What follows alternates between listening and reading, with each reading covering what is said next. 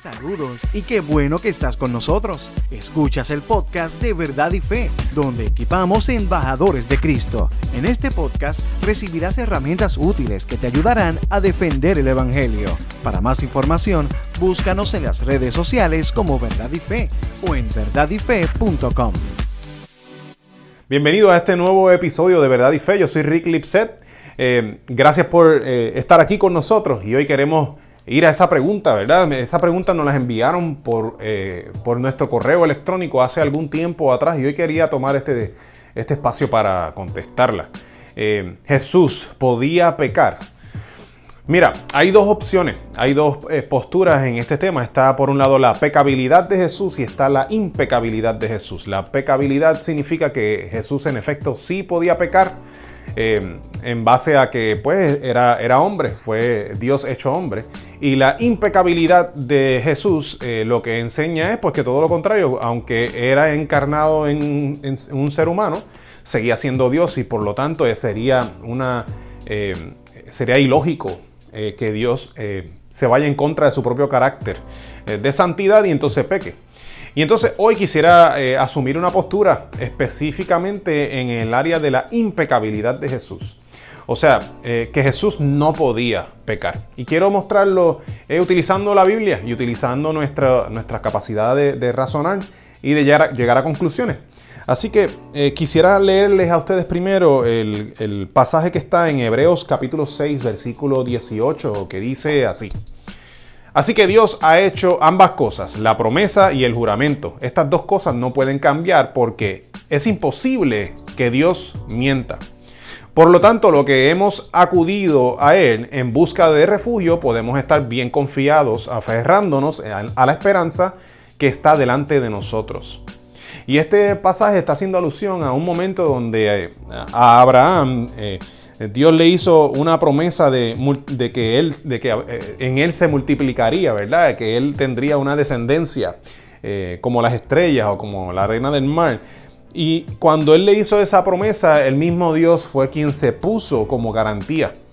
Eh, ya que no había una autoridad mayor que él. Por lo tanto, su, promesa y, y, la garantía siendo él, está diciendo que él es la mayor autoridad y que no hay nada por encima de él y está eh, está eh, estableciendo de que, de que Él eh, lo va a hacer. Entonces este, este texto en Hebreos 6:18 claramente dice que es imposible que Dios mienta. La mentira es uno de los pecados, por lo tanto es imposible que Dios peque. Y entonces esa es la razón por la cual Abraham pudo confiar plenamente en Dios, porque sabía que Dios iba a cumplir su palabra. De hecho, Abraham lo vio en numerosas ocasiones, cómo Dios cumplió su palabra, ¿verdad? Hasta le dio eh, su hijo Isaac, vio que las promesas de Dios se pueden confiar en ellas. Dios lo que dice lo hace. Eh, Abraham pudo confiar y pudo corroborar de que efectivamente Dios no miente. Eh, y Dios no puede mentir, se iría en contra de su propio carácter. así que significa que para Dios es imposible pecar. Va en contra de su naturaleza perfecta. ¿Y qué pasa? Que en el cristianismo se afirma que Jesús es Dios. De hecho, Jesús es la segunda persona de la, Trinidad.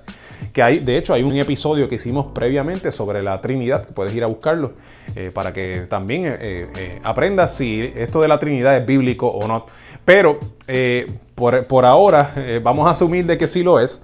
Y la Biblia me enseña que Jesús es el Hijo de Dios. Por lo tanto, así le llamamos nosotros en el cristianismo, que es la segunda persona de la Trinidad.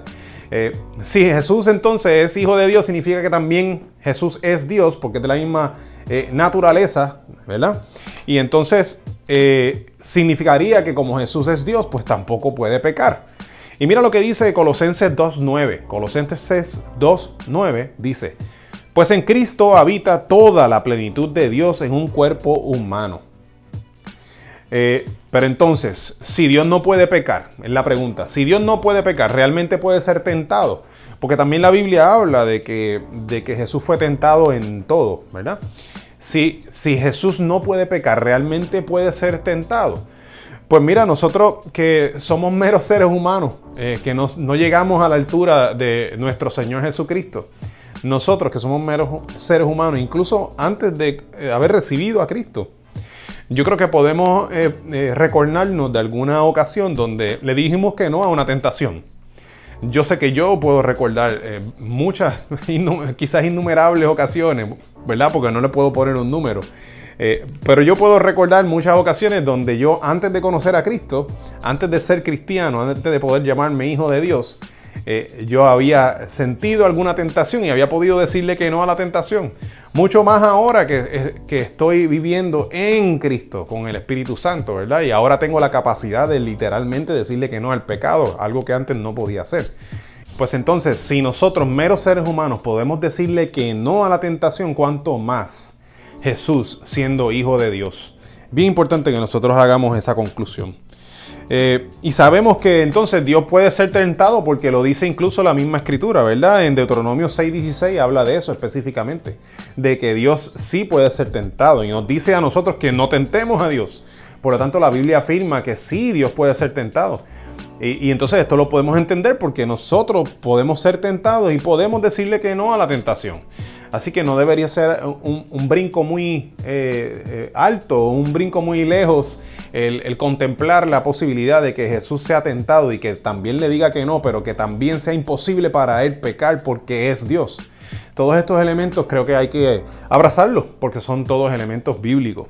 Por lo tanto, Jesús pudo y puede ser tentado genuinamente, pero nunca pecará porque va contrario a su carácter, santo y perfecto. Y esa es la impecabilidad de Jesús.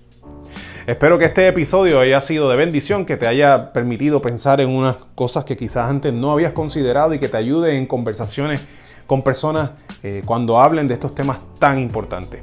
Recuerda que nos puedes conseguir en las redes sociales, en YouTube, estamos en las diferentes plataformas de podcast eh, y nos puedes escribir eh, con, tus preguntas a nuestro correo electrónico preguntas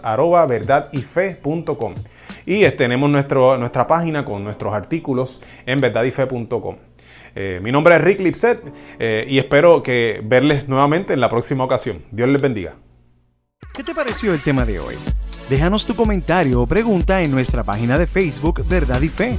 Oramos para que este podcast sirva para darte herramientas útiles que te ayudarán a defender el Evangelio.